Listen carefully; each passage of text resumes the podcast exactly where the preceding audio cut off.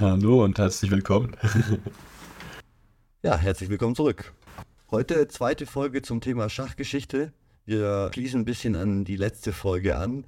Letzte Woche haben wir mit Mimi und Moritz über, also hauptsächlich ich habe geredet, aber wir haben uns darüber unterhalten, wo Schach überhaupt herkommt. Von Indien über China und Zentralasien, Persien, die arabische Welt nach Europa kam und wie wir dann vom mittelalterlichen Schach zu den modernen Schachregeln gekommen sind. So ein bisschen, noch nicht ganz. Und was es da für, für Konkurrenz und auch abwegige Theorien oder Wege gab im mittelalterlichen und dem Deutschland der frühen Neuzeit. Und wir sind so ein bisschen damit, wir, wir haben ein bisschen damit geendet, dass quasi Schach zum großen bürgerlichen Spiel wird im, im 19. Jahrhundert, zum, zum Bildungsspiel des Bürgertums. Ja, und äh, heute äh, wird Moritz ein bisschen mehr reden als ich. Hoffe ich doch. Mal schauen. Und ja, worum geht's denn? Genau, also, weiß ich, stelle mich kurz vor. Ich bin Moritz, bin Freund von Johannes auch, äh, bin an und für sich großer Schachfan geworden, jetzt auch in den letzten Jahren wieder, nachdem ich es natürlich wie alle mal mit meinem Opa gelernt habe und dann The Queen's Gambit gesehen habe und dann aber trotzdem noch zwei, drei Jahre gebraucht habe, um zu checken, dass man das dann auch wieder selber spielen kann. Und gleichzeitig, wenn man sich dann ein bisschen damit beschäftigt, stößt man natürlich irgendwie drauf, dass in den letzten 100 Jahren an und für sich eigentlich nur Sowjets oder Russen dann im nachfolgenden wirklich was gerissen haben im Schach. Und das wirft natürlich die Frage auf, warum ist das eigentlich so? Sind Kommunisten die besseren Schachspieler, ist die, ist die Frage des heutigen Tages. genau, sind Kommunisten nicht nur die besseren Menschen, sondern auch die besseren Schachspieler? Ich würde das gerne jetzt alles, also nicht alles schön durchgendern, aber es geht leider ausschließlich um Männer und nur Männer. Deswegen äh, sind auch wirklich jetzt immer nur Männer gemeint. Wir bedanken uns bei der sowjetischen Schachschule dafür, dass sie es uns so einfach machen, niemanden auszulassen, wenn wir nur von Männern reden. Danke, sowjetische Schachschule. Danke dir herzlich. Wir sind, wenn wir im 19. Jahrhundert angekommen sind und wir haben jetzt feste Regeln und wir haben eine relativ gefestigte bürgerliche Gesellschaft in Europa, die zu teilweise relativ großem Wohlstand kommt. Wir haben äh, Herrscherhäuser, die sich gerne Schachspiele anschauen. Wir haben auch Herrscher, die sich unter anderem von dem Schach Türken abziehen haben lassen. Wir haben insgesamt einfach ein größeres Interesse am Schachspiel und dann guckt man sich die Weltmeister an, die es quasi in der Geschichte gab. Und es geht dann so in etwa los, uneingeschränkt quasi, wo sich alle einig sind, mit Wilhelm Steinitz, österreich-ungarischer Schachspieler. So 1886 bis 94 war der ungefähr und dann Emanuel Lasker, der einzige deutsche Schachweltmeister und Raúl Capablanca aus Kuba. Die haben so eben bis in die frühen 20er die Schachwelt dominiert. Und danach sind es eigentlich fast nur noch Sowjets. Es gibt mal einen Max Eure, irgendwie 35 bis 37, ähm, ein Niederländer, aber das war, glaube ich, eher ein Unfall. Ähm, und abgesehen davon durften die Sowjets zu diesem Zeitpunkt oder haben sich auch aktiv dafür entschieden, nicht überhaupt nicht teilzunehmen an diesem ganzen Game. Insofern, wenn hätten sie mitgespielt, hätten sie sicher gewonnen und nicht dieser Holländer, den auch noch nie jemand zitiert hat irgendwo. Da ist die Frage, wie kommt es denn irgendwie dazu? Wenn man da einsteigt in die Recherche, dann wird es immer so mehr oder weniger unhinterfragt hingenommen, dass die Sowjets einfach plötzlich so gut waren, aber das hat natürlich einen Grund. Wenn man sich jetzt Russland anguckt im späten 19. Jahrhundert, dann gibt es da schon relativ viele Schachspieler, die auch relativ gut miteinander vernetzt sind, die auch nach Frankreich und nach Deutschland vernetzt sind. Es gibt eine große Anzahl von Standardpartien, das Hypermodern Schach und das romantische Schach ist schon so ein bisschen durch. Es gibt insgesamt Informationen und die Leute spielen quasi relativ viel Schach und spielen auch standardisiert Schach. Also man weiß einfach in den ganzen Eröffnungen, was gespielt wird und so weiter. Es gibt eine gewisse Professionalisierung. Das erste Schachbuch, das in Russland auftaucht, ist witzigerweise eine Übersetzung von Benjamin Franklins Die Sittlichkeit des Schachspiels. Das wird 1791 äh, in Petersburg quasi produziert und ähm, er schreibt in diesem Buch, da geht es weniger um eine Spielanleitung, es ist keine Spielanleitung und es ist auch keine Spielesammlung, sondern es ist eigentlich ein Essay drüber, wie sozusagen wie das Schachspiel dem Menschen Sittlichkeit und Geistesqualität bringt. Ich möchte da einmal daraus zitieren. Er schreibt, das Schachspiel ist nicht bloß ein müßiges Vergnügen, mehrere sehr wertvolle Geistesqualitäten, die im Verlauf des menschlichen Lebens nützlich sind, können durch es erworben oder gestärkt werden, um Gewohnheiten zu werden, die jederzeit bestehen. Also da taucht schon so dieser Gedanke natürlich auf, dass Schach auch charakterbildend ist. Ne? Das ist eine ganz spannende Wandlung von, wir haben ja gesehen, dass im Mittelalter das Schach von der Kirche eher als eine Gefahr für die Sittlichkeit angesehen wurde, dass es eben mit Gewalt, mit Glücksspiel in Zusammenhang gebracht wurde, jedenfalls im, im frühen Hochmittelalter. Und dass diese Idee eben, dass man durch gewisse Betätigung den eigenen Charakter bilden kann, diese Idee der Charakterbildung und der Verantwortung, dass jeder sich bilden muss, um ein besserer Mensch zu werden und so, das sind eigentlich urprotestantische Probleme und, und Ideen, die uns da allen eingepflanzt wurden und die in der Moderne wild, wild durch, durch Kultur und unsere Geistesgeschichte wirren, ja. Aber da, da, da sehen wir diesen, diesen aufklärerischen Anspruch auf eine Art und Weise, dass der Mensch sich eben bessern kann und ein besserer Mensch werden kann. Und was macht so ein guter Mensch? Na, er soll im Gegensatz zu dem guten mittelalterlichen Menschen vielleicht nicht nur beten und äh, sich irgendwie um sein Seelenheil kümmern, sondern eben jetzt daran arbeiten, sich zu verbessern. Deswegen haben wir die ganze Zeit so einen, so einen schrecklichen Druck auf uns, bessere Menschen werden zu müssen. Ne? Also diese ganze Optimierungsidee, dass da noch ein bisschen Raum nach oben wäre bei deinem Charakter, da, kann man schon den Aufklärer ein bisschen in die Schuhe schieben. Im Mittelalter wäre ich einfach, äh, einfach so als Gottesgeschöpf hingenommen worden, wie, wie ich bin und mir wurde, mir wurde nur mit ewiger Verdammnis gedroht die ganze Zeit. Kann man sich aussuchen, was einem lieber ist. Ne? Ewiges Höllenfeuer danach oder ständiger Optimierungszwang jetzt. Und in der Sowjetunion kommt dann beides zusammen. Für das Schach auf jeden Fall eine sehr produktive Art und Weise, aber das sehen wir im Weiteren noch. Was man an dem Zitat auch noch sehen kann, ist, dass eben aber auch, dass man den Menschen halt auch schmieden kann. Ähm, dass man sozusagen, das ist ja, hat auch einen edukativen Aspekt einfach. Zu den Geistesqualitäten, die dann weiterhin in diesem Buch quasi auch noch zu lesen sind, gehören halt so Sachen wie Voraussicht, Umsicht, Vorsicht und Optimismus und so aber insgesamt halt witzig, dass eben dann so ein, äh, also, naja, also Benjamin Franklin, ein amerikanischer Autor und Präsident war der auch, ne, und so. Gründungsvater auf jeden Fall. Genau, Gründungsvater äh, der Vereinigten Staaten, dann eben das erste veröffentlichte äh, Werk zum, zum Schach ist in Russland. Mehr als 30 Jahre danach dann gab es erst das erste bedeutende Schachbuch in Russland eines Russen, und zwar von Alexander Petrov eigentlich Alexander Dimitriev, Dimitrievich Petrov. Ich bemühe mich mit den russischen Namen. Es ist manchmal leichter, manchmal schwieriger. Der hat gelebt von 1794 bis 1867 und jeder, der gerne Schach spielt, kennt die Petrov Defense wahrscheinlich. Auch eben eine sehr klassische Verteidigung mit, mit Schwarz. Durchaus mit irgendwie Angriffsmöglichkeiten. Ich selber habe das, glaube ich, noch nie gespielt, weil es sich so, ähm, weiß ich nicht, ergibt sich irgendwie nicht. Und der schreibt dann quasi ein Buch, einen allgemeinen Leitfaden, das Schachspiel. Das ist dann, da steht auch wirklich drin, wie spielt man Schach und was gehört dazu, ein Spiel zu gewinnen. Der erste russische Schachmeister, der dann außerhalb Russlands überhaupt einen Ruf erlangte, war aber nie wirklich außerhalb Russlands. Das ist Michael Ivanovich Chigorin, der ebenfalls seine Eröffnung hat. Da sieht man also, es entwickelt sich was in Russland, im zaristischen Russland. Und Chirogin war auch so der erste große Verfechter und Propagandist des Schachs. Also der hat einfach versucht, das Schach zu pushen. Der hat einen Club gegründet in Petersburg. Alles, was passiert in den nächsten 50 Jahren, passiert eigentlich in Petersburg, dann Leningrad oder St. Petersburg. Auch das hieß damals St. Petersburg wahrscheinlich und nicht nur Petersburg, aber es wird auch in den Quellen immer wieder verschieden beschrieben. Ob der Peter schon heilig war oder nicht, dürft ihr selber googeln im Zweifelsfall. Genau, da gab es eben diesen Schachclub in St. Petersburg und mm, ja, er hat halt versucht, so einen gesamtrussischen Schachverband zu organisieren, hat aber nicht funktioniert, hat möglicherweise auch was damit zu tun, dass das Land 8000 Kilometer breit und 4000 Kilometer hoch ist und damals jetzt die Mobilität noch mehr oder weniger eingeschränkt war.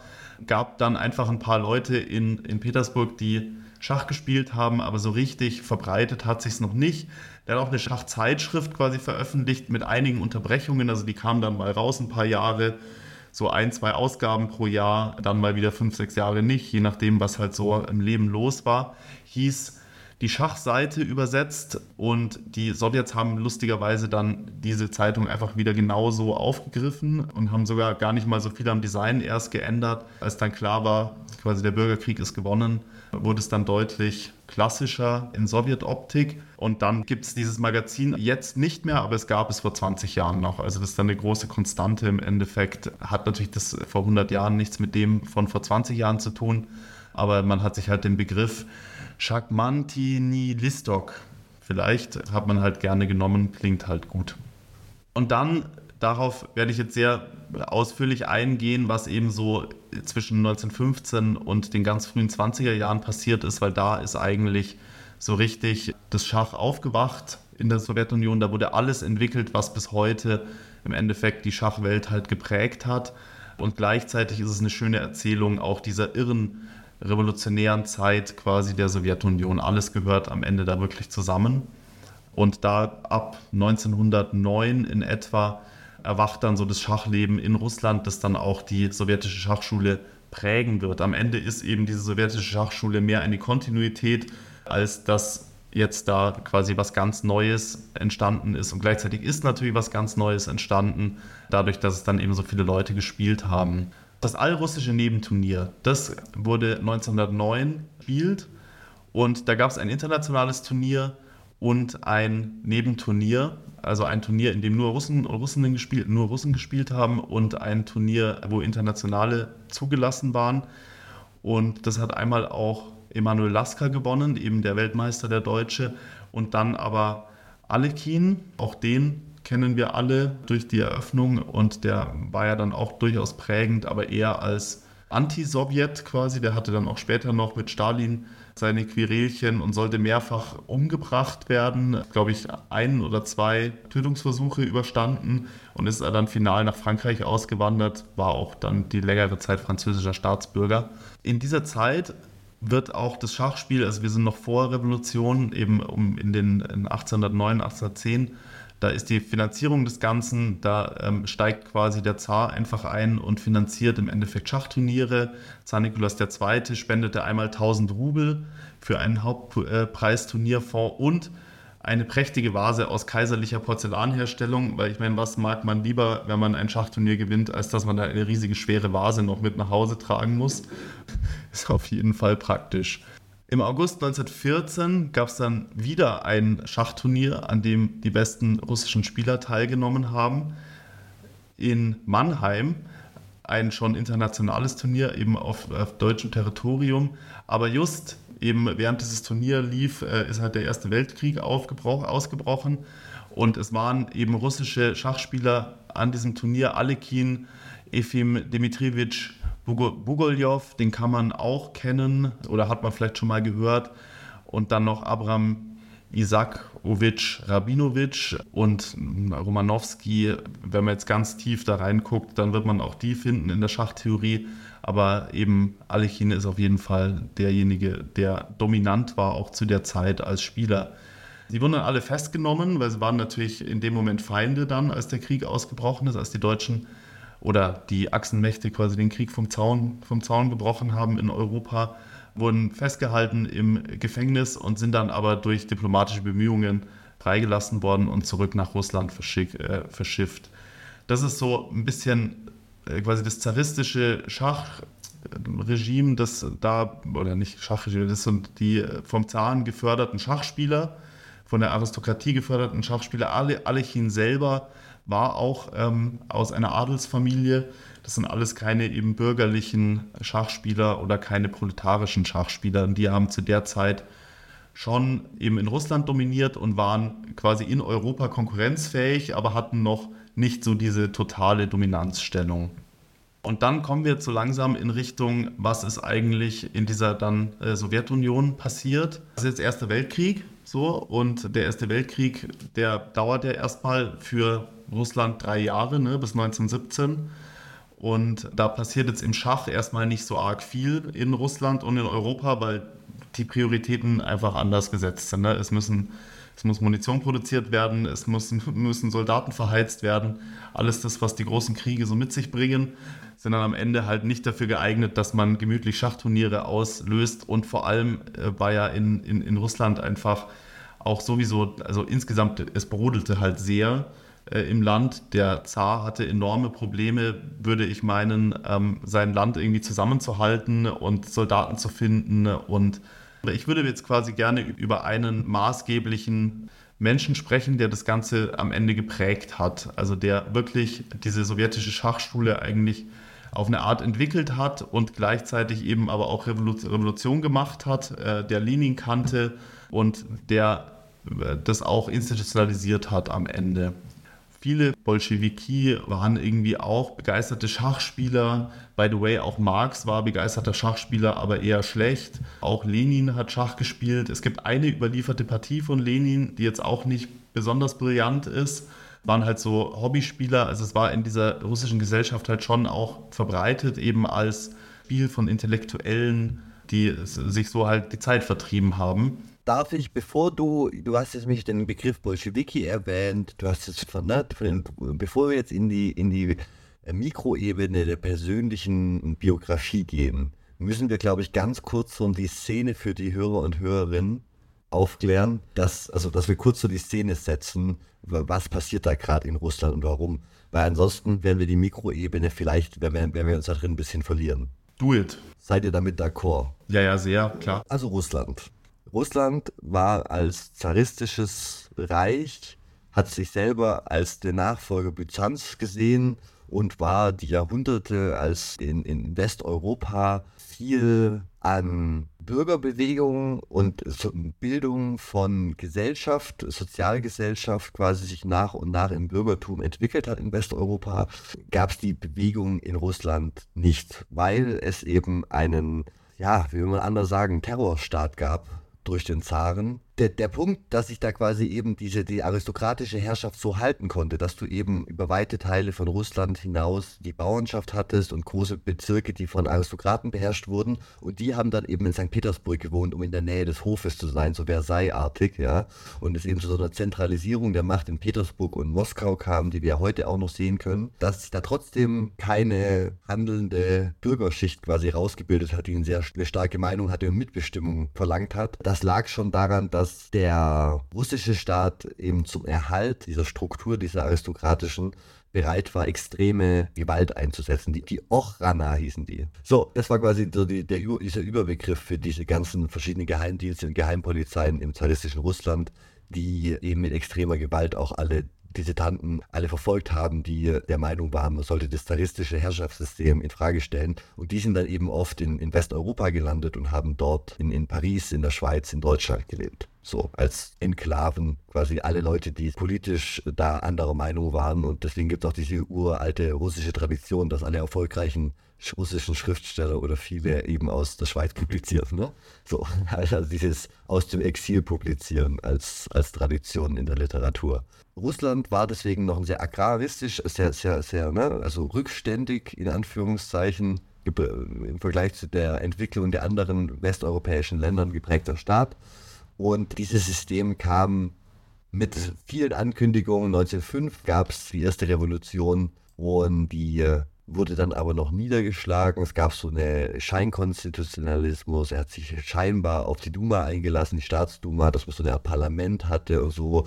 Aber Nikolaus II. war eigentlich nicht wirklich bereit, da seine Macht abzugeben und hatte eigentlich keine wirkliche Lust darauf. Und die Februarrevolution im Februar 1917 hat.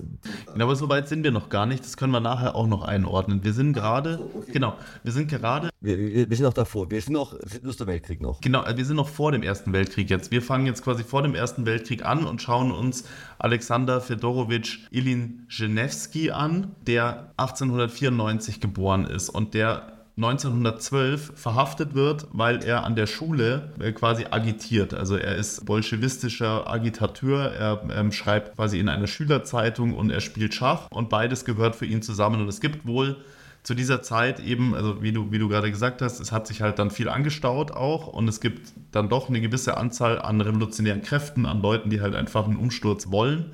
Und das sind natürlich auch eher aus elitäreren Zirkeln. Das sind Leute, die auf höhere Schulen gehen, die eben auch Marx und Lenin oder Marx und Engels jetzt erstmal gelesen haben und da quasi halt Richtung kommunistische Ideologie agitieren. Und Ilin Genevsky mit 18 Jahren ist er schon der Ansicht, dass eben Schachspielen, das Schachspiel im Allgemeinen natürliche Revolutionäre sind und natürlich auch Soldaten und natürliche Kommunisten sein müssen. Er schreibt dann eben, und es fällt auf, und er tätigt sich politisch seit seiner frühen Jugend, also seit er 14 ist eben, und spielt ihm eine führende Rolle bei der Veröffentlichung eben eines Unter Untergrund, einer Untergrundstudentenzeitung, spielt ihm dann quasi einen riesigen Prozess ein. Er wird, er wird verhaftet. Es wird sogar ein, großes, ein großer PR-Coup aus dem Ganzen. Also alle möglichen Leute kriegen da, darüber mit, die Zeitungen schreiben und es gibt eine Sonderuntersuchung der Duma, weil schon auch klar ist, 1912, da braut sich was zusammen, an dem jetzt nicht nur er beteiligt ist, sondern das kann halt insgesamt dem System gefährlich werden. Die Duma greift dann ein, weil er persönliche Kontakte wohl auch hat und weil es einfach äh, relativ großen äh, Wind macht und weil die, also er ist nicht der Einzige, aber er ist einer derjenigen, die halt äh, verantwortlich sind weil die halt alle noch relativ jung sind. Und normalerweise würden die dann halt vielleicht nicht unbedingt umgebracht werden, aber zumindest jahrzehntelang verbannt werden oder öffentlich äh, ausgepeitscht werden. Es gibt alle wunderbaren Strafen dann da auch noch einfach. Und das wird dann aber ein bisschen zarter behandelt und sie werden halt der Oberschule verwiesen und sie dürfen keine weiteren Prüfungen in Russland mehr ablegen und sind somit dann da kaltgestellt. Alexander Fedorowitsch Ilin Genevsky, ich werde ihn ab jetzt einfach nur Ilin nennen, der spielt eben Schach und spielt sehr gut Schach, dem seine Elo-Zahl ist, seine höchste Elo-Zahl ist bei 2560 schon. Ähm, also der ist auch wirklich ein richtig guter Schachspieler. Und der hat natürlich so ein paar Bewunderer schon auch. Also wahrscheinlich wird er auch deswegen nicht so hart bestraft. Es gibt eben äh, einflussreiche Eliten, die sich für ihn aussprechen. Und er darf aber jetzt trotzdem nicht mehr auf die Oberschule gehen. Er darf keine Prüfungen ablegen. Und dann muss er irgendwas machen, weil er muss ja irgendwie weiterleben so. Dann findet sich witzigerweise ein, ja, beschrieben als liberal eingestellter Moskauer Millionär, Nikolai Alexandrowitsch Schakow, der ihn ihm und seinen Kollegen anbietet, naja, sie können ja nach Genf gehen ähm, und da würde er ihnen quasi die Schule finanzieren. Der hat sich halt gerne deren Schachspiele angeschaut und dann geht Ilin 1912, 13 nach Genf, geht da in die Schule und fängt dann wieder an, Schach zu spielen.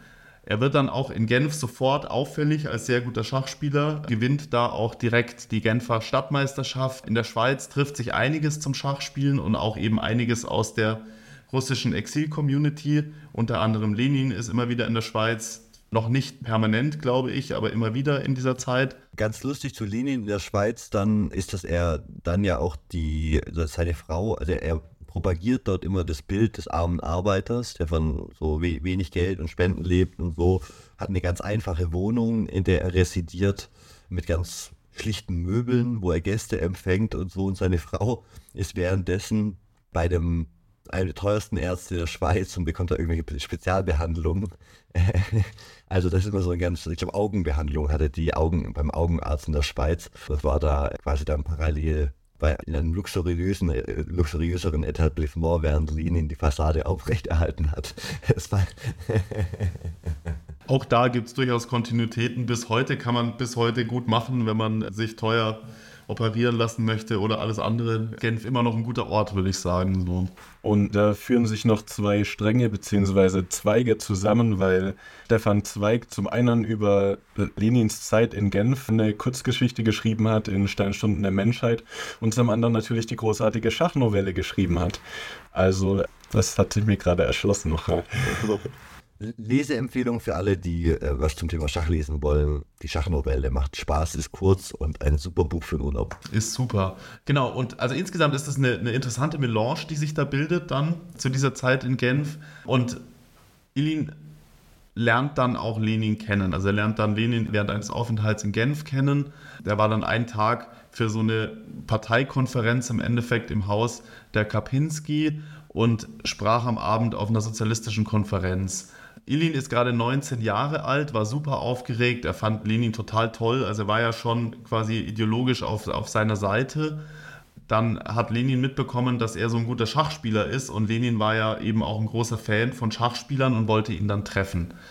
Treffen und eine Partie Schach spielen. Falls diese Partie stattgefunden hat, ist sie nicht übermittelt, aber es gibt eben einige Geschichten, dass man gegen Lenin schon ungern verloren hat und gegen Stalin später dann gar nicht mehr verloren hat. Und es ist auch davon auszugehen, dass die meisten Partien, die Lenin halt gespielt hat, unter, also auch deswegen nicht überliefert sind, weil niemand ein Interesse daran hatte, potenziell, dass Lenin irgendeine Schachpartie hat, die nicht brillant ist, also die nicht einfach, wo, wo man dann sehen kann, okay, der ist halt kein äh, super krass guter Schachspieler eigentlich auch ein super wichtiger Punkt. Seit wann werden denn eigentlich Schachpartien wirklich aufgezeichnet?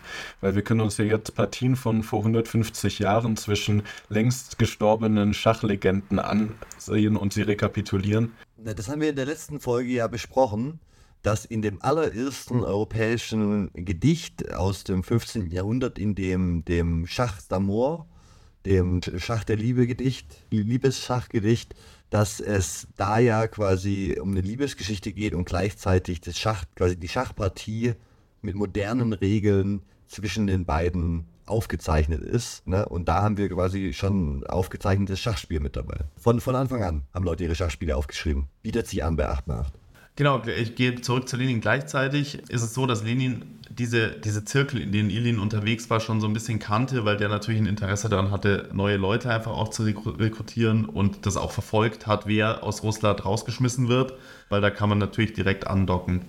Lenin war wohl sehr begeistert von ihm. Die haben sich einfach gut verstanden, offensichtlich. Gleichzeitig war er halt natürlich total geschmeichelt dafür, dass Lenin sich für ihn interessiert er ist immer noch 19 Jahre alt und da steht quasi der Führer der Bolschewiki vor einem und interessiert sich für einen, ist eigentlich relativ verständlich, denke ich mir. Da gibt es eine schöne Anekdote von diesem Abendessen, das sie dann haben, nach dieser wahrscheinlich Schachpartie. Da fällt Lenin dann auf, dass Ilin kein Fleisch isst und fragt ihn, warum. Dann äh, redet Ilin davon, dass er strenger Vegetarier ist und argumentiert dann wohl auch leidenschaftlich dafür. Zu der Zeit gab es schon so vegetarische Trends und alles Mögliche immer wieder mal, aber es war natürlich sehr ungewöhnlich. Hitler war ja auch Vegetarier.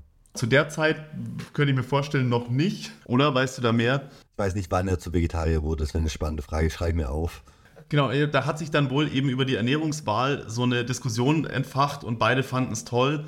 Und Lenin hat sich dann immer so low-level drüber lustig gemacht. Und da haben wir dann später auch nochmal, er wird sich später an ihn erinnern, an den Vegetarier. So ist er ihm quasi hängen geblieben. Und so scherzhaft sagt er, also warnt er dann Ilin davor, ob er jetzt nicht mit seinem Vegetarismus eine zweite Spaltung der Partei auslösen könne zwischen Fleischessern und Vegetariern. Nachdem eben kurz zuvor die Bolschewiki und Menschewiki-Trennung wahrscheinlich passiert ist, hat er eben scherzhaft Angst davor, dass es die nächste Spaltung kommt.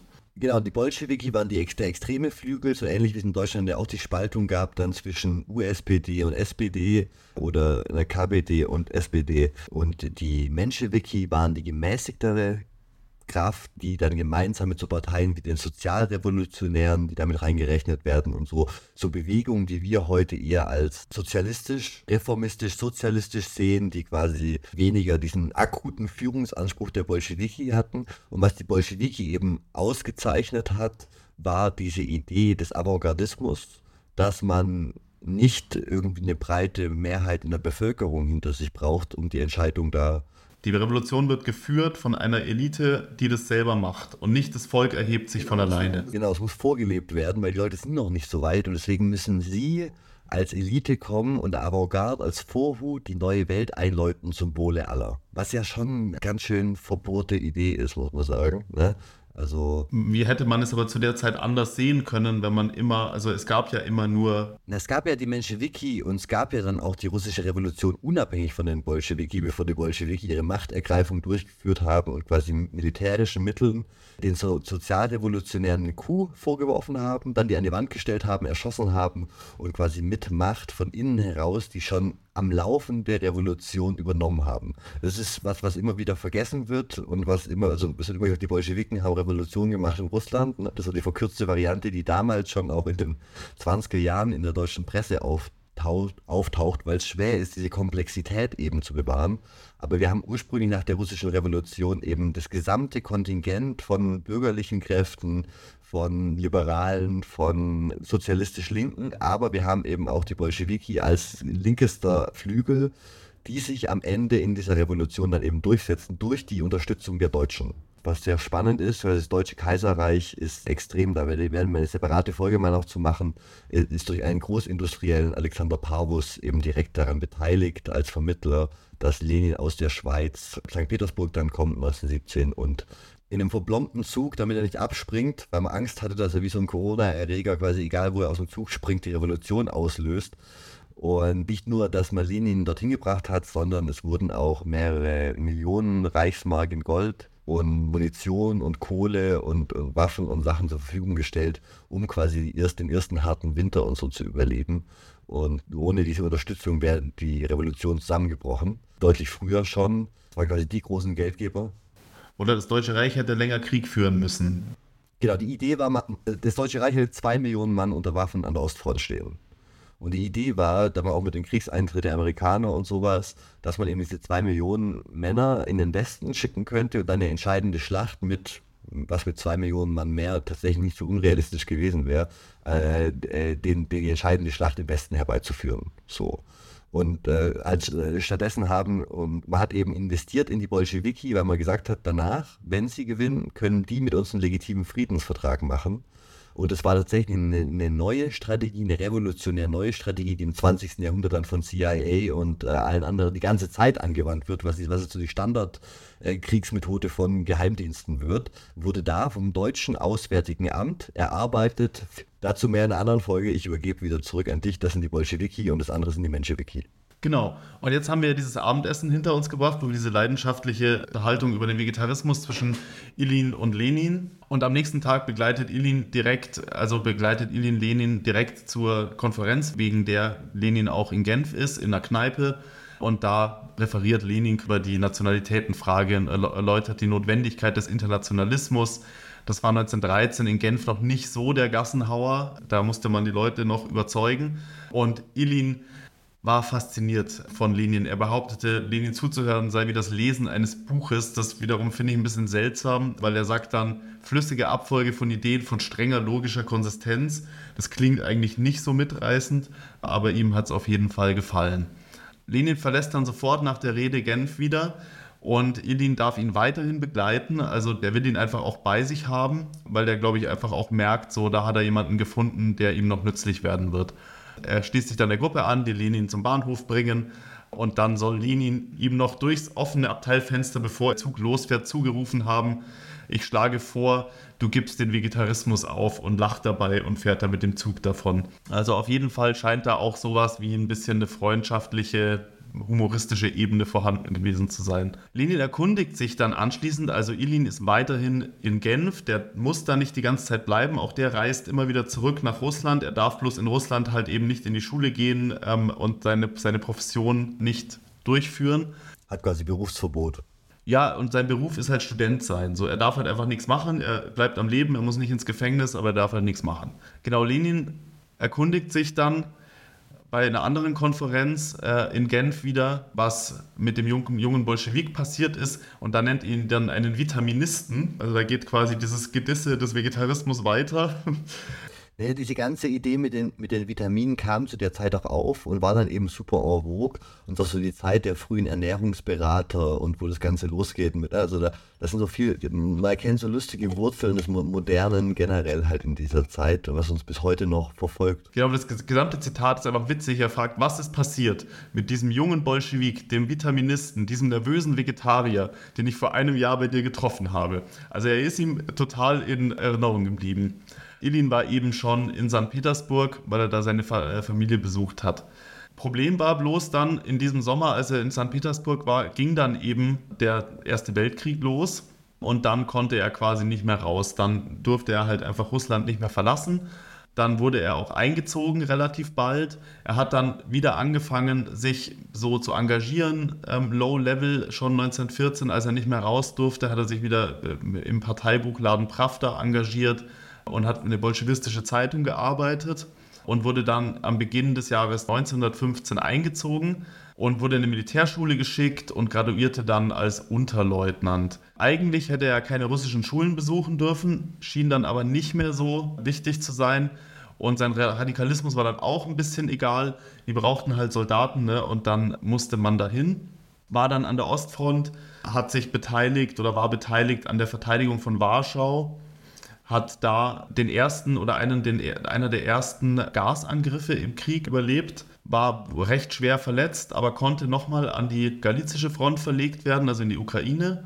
Und da wurde dann richtig verwundet, shellschockt, von der Artilleriegranate recht nahe getroffen, sehr schwerwiegend, Beine waren gelähmt, er konnte weder hören noch sehen, seine Arme waren teilweise gelähmt, er hatte sein Gehör verloren, Tastgefühl verloren.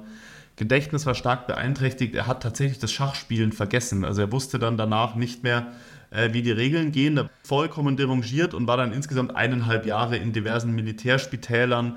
Ähm, hat dann auch so diverse, also wurde dann auch die, von, von verschiedenen äh, medizinischen Richtungen behandelt, von auch noch von Hypnotiseuren, von der beginnenden Psychiatrie. Man hat alles Mögliche ausprobiert und am Ende hat er sich wieder einigermaßen, also wurde er wieder einigermaßen gesund und hat aber vor allem nochmal seinen revolutionären Geist äh, gefestigt in quasi den Spitälern, weil er gemerkt hat, okay, da liegen lauter verwundete, gebrochene Männer sozusagen und die sind gut beeinflussbar, die hören einem zu, die glauben am Ende alles, was man ihnen erzählt und hat dann äh, da festgestellt, so Krankenhäuser sind ein super Ort für revolutionäre Propaganda.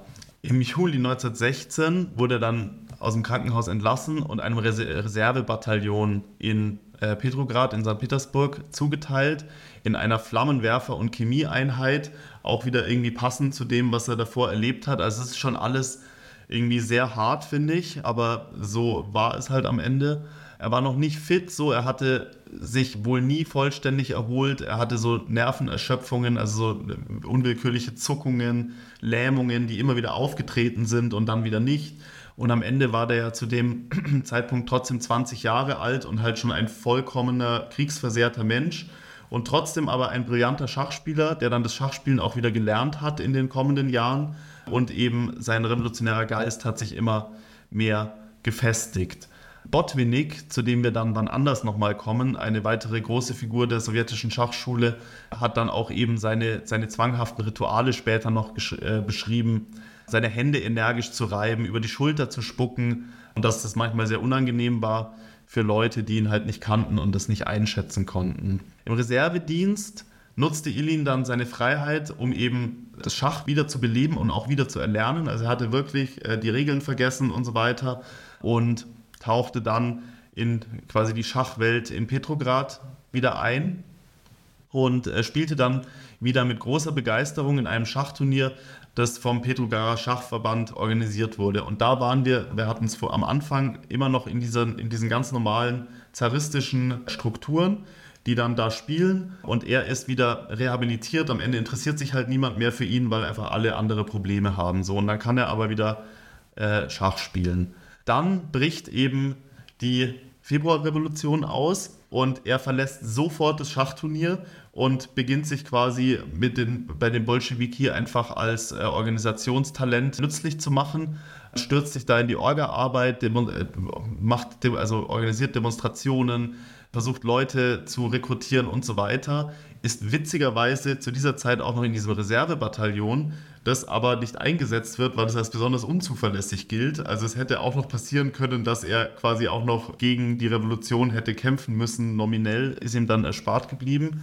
Und als unzuverlässig zu der Zeit zu gelten, bedeutet oft nicht, dass es darum geht, dass die Leute nicht zum Dienst kommen, sondern dass sie eben politisch unzuverlässig sind. Und vielleicht ein Zeichen ist, dass eine Propaganda da und dass seinen Kollegen auch schon, ne, vor allem es alles Veteranen sind, die selber Krieg erlebt haben, äh, schlecht behandelt wurden, äh, die, die Stimmung von vielen Leuten war, ob, trotz der Probleme des zaristischen Systems ja durchaus patriotisch am Anfang des Krieges und durch diese schlechten Bedingungen vor Ort, durch die, durch die schlechte Versorgung der Armee, durch die schrecklichen Niederlagen, durch den ungünstigen Kriegsverlauf nach dem anfänglichen siegen, ist die Stimmung dann zunehmend umgeschwungen und wird auf einmal dann halt zur Heimatsicherung ganz viele ehemalige Soldaten einsetzt, die nicht mehr so richtig viel Bock auf deine Regierung haben und eigentlich das Gefühl haben, sie haben noch eine offene Rechnung für die galizische Front und die schlechten Entscheidungen, die die Offiziere da getroffen haben und warum hatte ich zwei Wochen keine Ration und musste beim Pferd essen. Das sind so Fragen, die dann vielleicht wieder aufkommen, wenn man als Chemieeinheit direkt irgendwie zwei Straßen von der Duma entfernt steht. Ne? Und, und dann gilt man eben als unzuverlässig, weil man nicht weiß, ob die nicht beim ersten Zeichen von Protest sich umdrehen und den Flammenwerfer doch in Richtung, Richtung Regierung oder in Richtung, äh, ja, Richtung Regierung und den Zar halten. Und dementsprechend lässt man die dann lieber in der Baracke. Oder wie groß muss die Einheit sein, die sie abholt und dazu zwingt zu kämpfen und so. Es ist halt am Ende eine, eine, eine Güterabwägung dann immer. Genau, und dann beginnen einfach super wilde Zeiten. Anders kann man es nicht sagen. Er wird dann nach Helsinki kurz geschickt für einen Monat ähm, also er ist, einen Monat in Petrograd und organisiert da an der, an der Revolution mit und agitiert. Dann wird er eben nach Helsinki geschickt, um da eine weitere bolschewistische Organisation zu gründen. Und im April ist er wieder zurück und sieht die Rückkehr von Lenin nach Russland.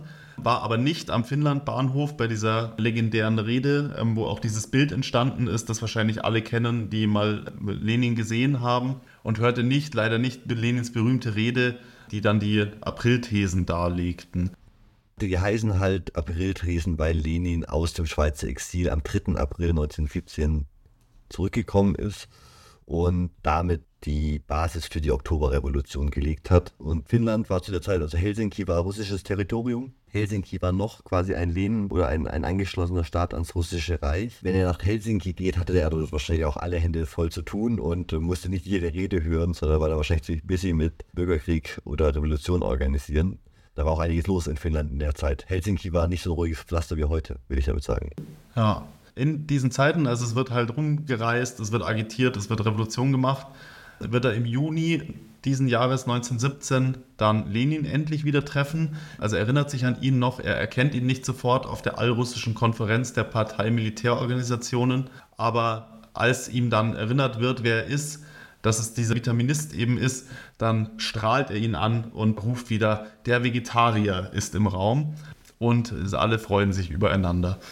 So, Anfang dann im Juni 1917 wird dann Ilin wieder von dem Turnier kontaktiert, das er noch gespielt hat, als die Revolution ausgebrochen ist und äh, darauf hingewiesen, dass er ja noch das, die Finalrunden spielen kann. Also er war halt wieder sehr gut und die wollten einfach ihn darauf hinweisen, dass das Turnier immer noch stattfindet. Ist auch irgendwie sehr absurd alles. Einerseits in dieser Stadt ist ja auch die ganze Zeit bewaffnete Kämpfe und ein, ein, Riesen, ein Riesentrubel und der Krieg ist gerade noch nicht verloren, aber schon fast und so weiter. Also es, ein, es muss eine irre, irre Stimmung da gewesen sein und dann meldet sich das Schachturnier, so willst du hier eigentlich noch, willst du ja eigentlich noch zu Ende spielen.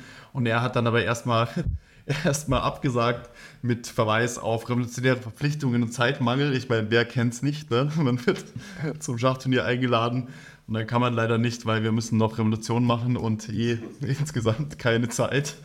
Dann haben sie ihn aber doch über, äh, überzeugt, wahrscheinlich einfach mit Geld, aber darüber ist nichts äh, überliefert. Und dann hat er tatsächlich den zweiten Platz be äh, belegt, was eine unfassbare Leistung ist, wenn man sich überlegt, dass der eben wahrscheinlich 15 Aufgaben gleichzeitig hatte die ganze Zeit. Also die, die, zwischen Helsinki und, und Petersburg und dann hier auf den Parteikonferenzen und hier und da. Und wenn man jetzt irgendwie selber Schach spielt und weiß, was das bedeutet, gute Turniere zu spielen, also weiß ich jetzt nicht so genau, aber die Leute, die das machen, reden nur davon, dass das sehr absorbing und anstrengend ist. Also er war auf jeden Fall ein sehr guter Schachspieler, der das dann auch wieder gemacht hat, obwohl eben viel los war. Ja, und jetzt nähern wir uns dem Ende des Krieges und dem Vertrag von Brest-Litovsk. Was dazwischen passiert ist, ist jetzt nicht mehr so relevant. Am Ende ist es das gleiche wie in den letzten Monaten. Es wird halt eben Revolution gemacht. Und dann passiert die Oktoberrevolution. Johannes, kannst du noch mal kurz einordnen? Ja, also wir haben quasi dann seit Februar schon revolutionäre Unruhen und Zustände in Russland. Es gibt eine Art Burgfrieden, nach der ersten Revolution Unruhe, es gibt die Kerensky-Regierung, quasi ein, ein General, der gemeinsam mit den demokratischen Kräften der verschiedenen Lager versucht, eine Regierung aufzubauen und weiterhin Krieg gegen die Deutschen zu führen, weil er quasi, weil man keinen Frieden mit denen machen will, weil wir quasi erfolgreicher Krieg führen, ne? nicht, nicht, äh, Und ja, die, die Rückkehr Lenins, die wir vorhin kurz beschrieben haben, wirkt sich dann eben weitreichend auf die weitere Lage aus. Die Bolschewiki werden immer stärker in diesem, in diesem demokratischen oder ja, Frage, ob man die demokratisch nennen will jetzt, aber in, diesem, in dieser demokratischen Regierung, die dann quasi nach der Februarrevolution entstanden ist, werden die Bolschewiki immer stärker. Aber sie kommen, glaube ich, auf 25 Prozent nur ungefähr, wenn man das sich so anschaut, vom Wähleranteil. Und sie übernehmen dann eben mit Waffengewalt Oktoberrevolution, 24. und 25. Oktober in der Nacht in Petrograd, wie es jetzt dann heißt, St. Petersburg ist dann Petrograd, alle zentralen Stellen, alle Regierungsorte und erleben eigentlich relativ wenig Widerstand und schaffen eigentlich so eine Art Putsch, so einen bewaffneten. Also das wird heute in der Fachliteratur eigentlich als Putsch äh, eher so beschrieben, so eine Macht, Machtergreifung, Putsch, ein bewaffneter. Ja, genau, während äh, natürlich in der sowjetischen Literatur selbst und auch im Kalten Krieg von, von der anderen Seite eigentlich so wahrgenommen oder beschrieben wurde. Ne? Und auch vielleicht im Ausland nicht zwingend so wahrgenommen wurde. Oktoberrevolution. Soweit dazu. Das Problem, das Lenin da natürlich extrem hatte, ist, dass er von den Deutschen unterstützt wurde und die Deutschen dann natürlich auch was dafür haben wollten, nämlich ihren Frieden. Und Lenin und Trotzki dann eben zusammen, oder vor allem Trotzki dann mit der genialen These, weder Krieg noch Frieden, auf das Ultimatum der Deutschen antwortet. Die sagen entweder und ihr unterschreibt den Frieden oder wir lassen unsere zwei Millionen Mann an der Grenze auf euch los. Und darauf reagiert dann Trotzki auf dieses Ultimatum, das sagt, ich akzeptiere das Ultimatum nicht. Ich will weder, weder, ne, weder, die, ich, weder diesen Frieden noch den Krieg, den ihr mir. Und das hat die Deutschen in doofe Bredouille gebracht, weil dieser ganze Plan, dass man jetzt die Revolution durchgezogen hatte und jetzt endlich die Männer rüberziehen könnte an die Westfront, diese Kooperation lief nicht so wie geplant die Bolschewiki haben sich da quergestellt, weil sie gewusst haben, wenn wir den Deutschen irgendwie fast ganz Osteuropa, wie sie das wollten, geben und die deutschen Militärs haben einen Großteil Osteuropas in einen von den Militärs geführten Zwangsarbeiterstaat verwandeln. Schon im Ersten Weltkrieg war das der Plan für Lebensraum im Osten. Es gibt eine ganz klare Kontingenz zwischen diesen Ideen der Nazis, was Lebensraum im Osten angeht, und den Ideen der oberen Heeresleitung unter Ludendorff für Osteuropa. Die Deutschen haben ihre Finger dran, Lenin will keinen Frieden machen, schwierige Situation. Am Ende gibt es keinen richtigen Krieg zwischen den Deutschen und der russischen Armee mehr. Es wird aber ein Attentat auf Lenin verübt im Herbst und dann sieht es aus, als würde die Revolution zusammenbrechen. Das ist so der Zeitpunkt, wo die, die Sowjets quasi nur Moskau, Petrograd und so ein bisschen Land außenrum kontrollieren, einen winzigen Teil der Gesamtfläche des Reiches. Es gibt die tschechoslowakische Legion, die Panzer, mit Panzerzügen ganz Sibirien übernommen hat. Es gibt quasi rundherum Armeen und Feinde und verschiedene äh, zaristische Generäle, die die alte Ordnung wiederherstellen wollen. Und da, da sieht es dann kurz ganz, ganz schlecht aus. Und mit dem Friedensvertrag von Brest-Litovsk, der dann aber angenommen wird, bricht dann effektiv, wie du es schon angeteasert hast, halt der Bürgerkrieg aus, der dann viele Jahre wüten wird zwischen den Weißen und den Roten. Der, also die Rote Armee existiert auf dem Papier irgendwie in der Theorie, aber noch nicht wirklich. Es wird jetzt aber gekämpft einfach um Macht im gesamten russischen Territorium.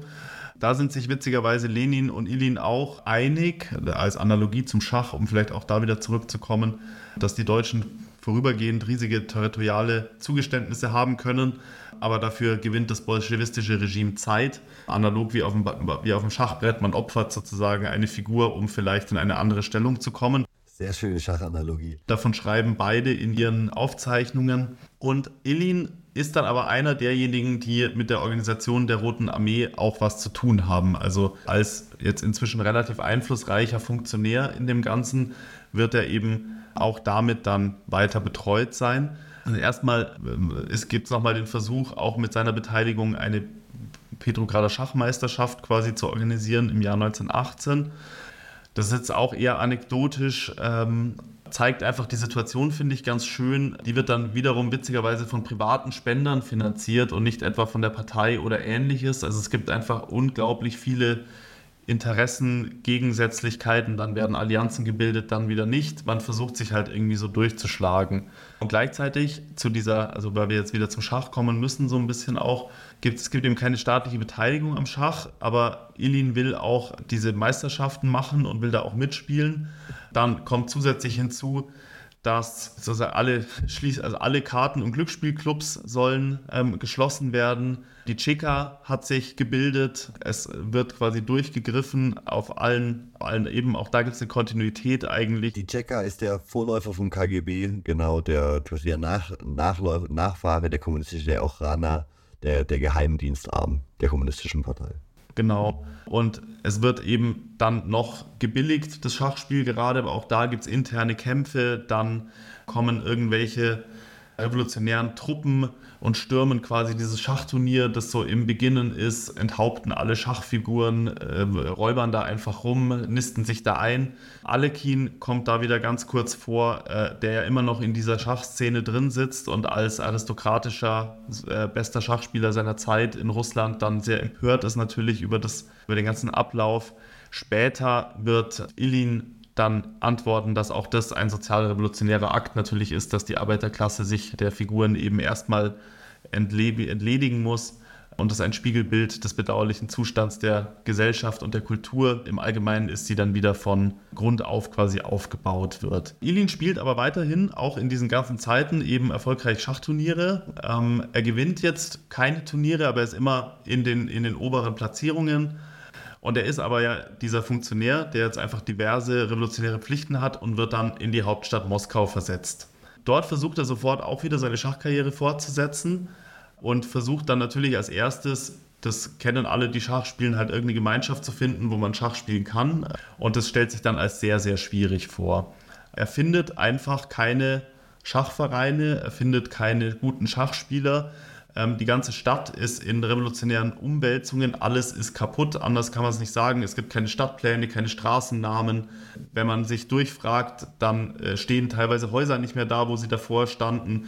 Es gibt keine Wärme, es gibt kein Licht, alles ist total chaotisch im Endeffekt. Er konnte keinen, keinen der prominenten Moskauer Schachspieler in tatsächlich einem ganzen Jahr ausfindig machen. Er hat es versucht, aber es hat einfach nicht funktioniert.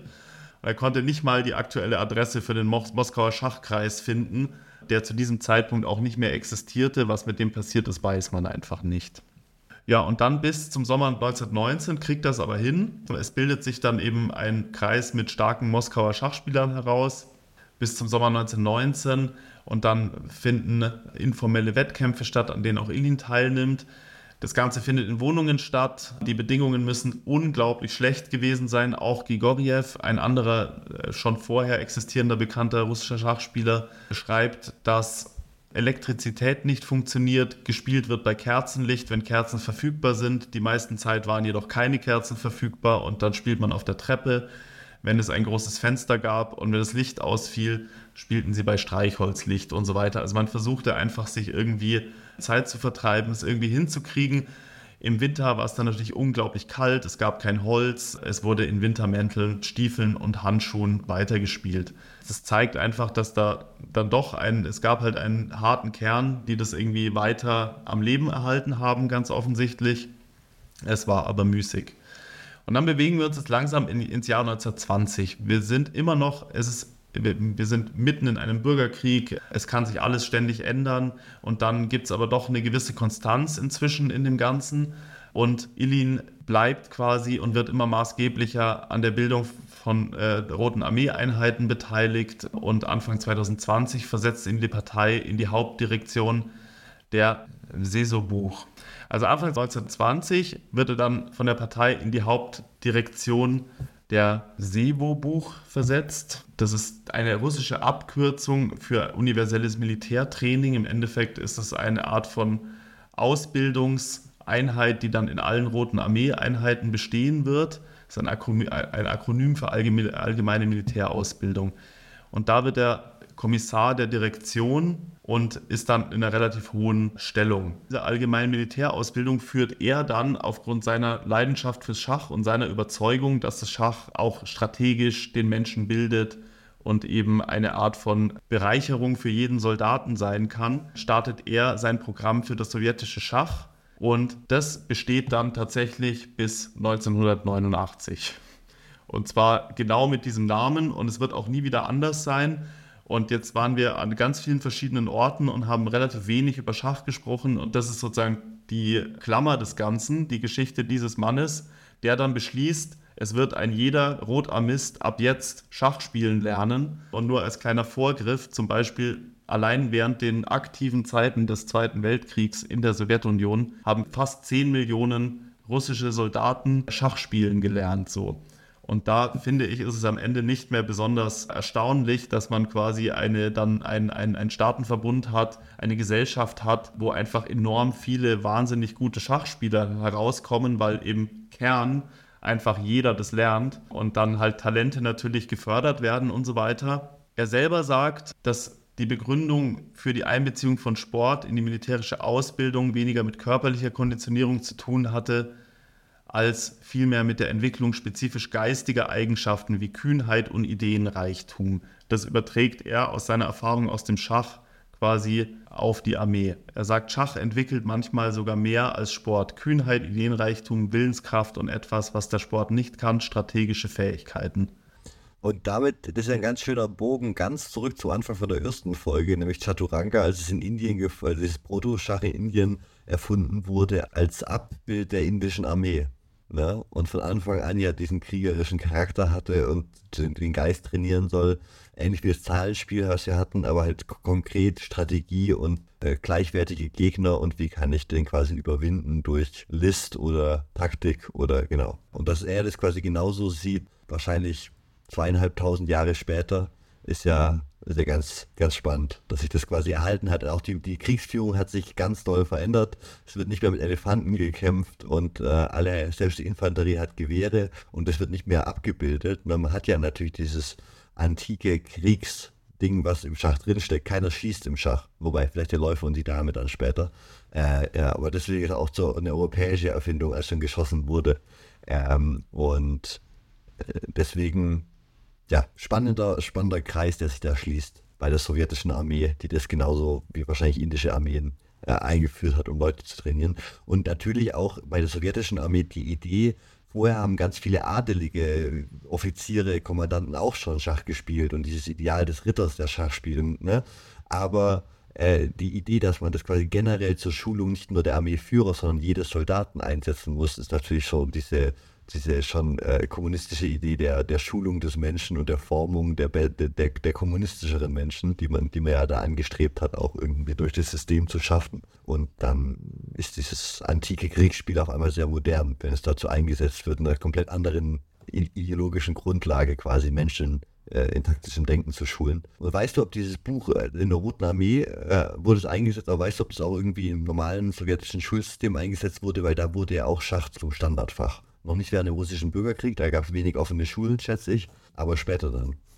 Genau, später kommt es natürlich ins gesamte System. Ich wollte jetzt gerne heute erstmal versuchen aufzuzeigen, dass es am Ende ein relativ natürlicher Prozess war, der jetzt auch gar nicht ideologisch besonders brillant war, sondern dass, also wenn, wenn man jetzt noch einen, einen Vorschlag weitergeht, er war ja nicht der Chef quasi dieser, ähm, dieser Ausbildung, sondern er ging zu seinem Chef, der halt auch Schach gespielt hat, der auch beeindruckt davon war, wie gut er Schach spielt und der eher so als Damespieler bekannt war und hat ihm das vorgeschlagen und er hat einfach Ja gesagt. Er hat gesagt, so lass uns mal alle Soldaten Schach spielen lernen und der hat Ja gesagt. Und am Ende, ähm, finde ich, ist es irgendwie dann trotzdem erstaunlich einfach. Es waren halt Leute, die naja, das war halt eine der wenigen schönen Dinge, die man in dieser Zeit irgendwie machen konnte, wahrscheinlich, wo man sich geistig be betätigen konnte und irgendwie relativ wenig Gefahr lief, umgebracht zu werden in den meisten Situationen.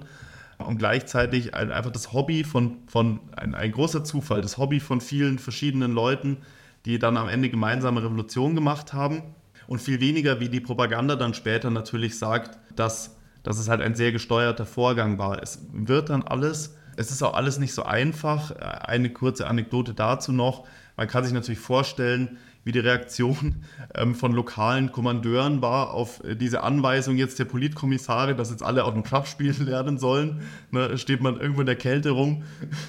Wir haben nichts zu fressen, uns fehlt Ausrüstung irgendwie und jetzt wollt ihr jetzt wieder Schach spielen. Habt ihr komplett einen Vogel. Kein Essen, keine Ausrüstung, in der Unterzahl oft. Also die Rote Armee war jetzt auch nicht von Anfang an die beste Armee der Welt, so ungefähr. Das war schon auch einfach eine, eine, eine Truppe von mehr oder weniger guten Kämpfern. Anzahltechnisch war die Rote Armee oft an den Fronten dann relativ, also kommt drauf an, aber dann Don Kuban-Offensive später und was weiß ich, waren sie meistens dann überlegen gegen die weißen Truppen, zum Beispiel Truppen, also anzahltechnisch, aber auch ausrüstungs- und ausbildungstechnisch überhaupt nicht. Und die Rote Armee hat dieses Manko dann unter Trotzki äh, versucht zu lösen, indem besonders viele Leute erschossen wurden und äh, es besonders viele Todesurteile gab, die oft gar nicht verstreckt wurden. Also es gab teilweise Tage, da wurden 2000 Todesurteile verhängt, von denen dann irgendwie ja, 10% tatsächlich vollstreckt wurden nur. Aber man wollte den Leuten mal ne, nur, nur ausgesprochenes und nicht vollstrecktes äh, Todesurteil bringt die Leute manchmal auch zurück zu, in die Linie. Und äh, damit wurde das dann versucht, sehr effektiv quasi äh, wettzumachen, den, den Mangel an, an Ausbildung und teilweise Moral. Das sehen wir ja heute beim russischen Militär auch wieder, dass es diese Blocker-Kommandos gibt, die dann aufräumen hinter den Linien. Genau, insgesamt, also nur abschließend dazu, kann man jetzt natürlich trotzdem nicht sagen, dass seit 1920 alle immer Schach gespielt haben, aber da wurde es halt tatsächlich per Dekret eingeführt. Das hat dann an manchen Orten sehr gut funktioniert und ging sehr schnell, dass auch wirklich viele Leute eben Schach gelernt haben. An anderen Orten hat es sicher deutlich länger gedauert. Spätestens ab den 30ern war das dann aber wirklich im System verankert. Es gab dann 1925 ein erstes großes internationales Schachturnier, wo dann eben auch Botwinnik, der spätere Lehrer von fast allen russischen Großmeistern seit den 40ern, aufgetaucht ist zum ersten Mal. Und ähm, dann gab es eben auch die Implementierung ab den 30ern in die russische Gesellschaft. Das wäre für mich aber Stoff für eine weitere Folge, wo man dann auch vielleicht nochmal allgemeiner nicht nur die Sowjets sich anschauen kann, sondern damit anfangen kann und dann auch nochmal in Richtung ja, dieser Bobby Fischer-Ära gucken kann und vielleicht auch jetzt ins ganz moderne Schach einfach mal reingucken kann. Ja, das, das wäre spannend. Also ich habe auf jeden Fall auch Lust, mit euch äh, beiden ein bisschen über den modernen Schach zu quatschen, weil ich vor allem weiß, dass Moritz sich da die letzten das letzte Jahr auf jeden Fall medial sehr, sehr rein vertieft hat, einfach. Und ansonsten finde ich es ein ziemlich guter Cut für die zweite Folge. Wir haben auch ein bisschen so diesen russischen Bürgerkrieg heute angeteasert und so und Sachen, die ich gern sowieso noch ein bisschen vertiefen wollte, weil wir haben ganz viel über Faschismus geredet und um den Faschismus oder das Erstarken des Faschismus zu verstehen, hilft es schon auch die russische Revolution nochmal eingehender irgendwann zu behandeln, um so ein bisschen zu sehen, wo kommt denn, vor allem was, was da medial von der russischen Revolution auch im Westen ankam und zu was für einer Panik das geführt hat. Ne? Also vergleichbar nur mit, nur mit der französischen Revolution. Ich habe selber die so Manuskripte gesehen von den Diplomaten, die an der, die an, an der Fahrt von Lenin nach, nach, nach Petersburg beteiligt waren und die es mitorganisiert hatten und die dann nach Russland waren und Russland, äh, wir fließen Russisch gesprochen haben, Russland-Kenner waren zu der Zeit und die dann schockiert, äh, nachdem sie eine Weile in Moskau waren, während den Wirren der, der, der nach der Februarrevolution, ähm, dann, äh, nachdem der erste deutsche Diplomat erschossen wurde, abgezogen sind und eigentlich die ganze Zeit nur nach Berlin geschrieben haben, oh mein Gott, oh mein Gott, was haben wir hier getan, was haben wir hier losgelassen. Äh, wir sollten ganz schnell nochmal eine Revolution starten, aber gegen die Leute, die wir jetzt als erstes unterstützt haben. Und der Chef des Auswärtigen Amtes in Berlin saß immer da und hat gesagt, Leute, wisst ihr, was wir in die schon investiert haben? Was wir da schon an Gold und an Kohle und an Geld reingesteckt haben. Und das hat funktioniert im Gegensatz zu unseren Plänen in, in Indien und in was weiß ich wo. Ne? Und jetzt wollt ihr, dass wir das Ganze nochmal aufziehen, einfach nur, weil euch das nicht passt. So, das ist unsere, so, das ist unpraktisch. Einfach aus ist nicht praktikabel, dann nochmal eine Revolution direkt zu machen. Die Deutschen haben es dann versucht, aber hat nicht mal funktioniert und so. Aber da kann man ganz, äh, ganz spannend noch vertieft reingehen. Aber ich finde es das schön, dass wir das am, am Thema Schach heute mal so an, anreißen konnten und so ein bisschen aufmachen auch. Und das spannende Leben, bewegte Leben eines Schachspielers uns anschauen konnten. Ja, danke, dass ich dabei sein durfte. Und es gibt noch ganz viel, was zu dieser sowjetischen Geschichte zu erzählen gibt. Ich fand jetzt aber eben den, den Abschnitt bis 1920, bis zu dieser Einführung mal ganz interessant und würde mich freuen, wenn ich noch mal mehr über die Zeit danach erzählen darf. Ja, da freuen wir uns, glaube ich, alle schon drauf. Vielen Dank nochmal für die Vorbereitung, für die spannende Podcast-Folge. Und äh, ja, Lasst gerne Kommentare da, folgt uns, gebt uns fünf Sterne auf allen Kanälen und wenn ihr uns finanziell unterstützen wollt, haben wir auch ein Patreon. Wir haben am Anfang gesagt, wir nutzen das, um uns mal ein Bier zu kaufen. Mittlerweile reicht das vielleicht auch mal, um das erste Mikrofon zu kaufen, dass dann auch die Soundqualität noch ein bisschen besser wird. Also vielen Dank für eure Unterstützung. Bis zum nächsten Mal und vielen Dank fürs Zuhören.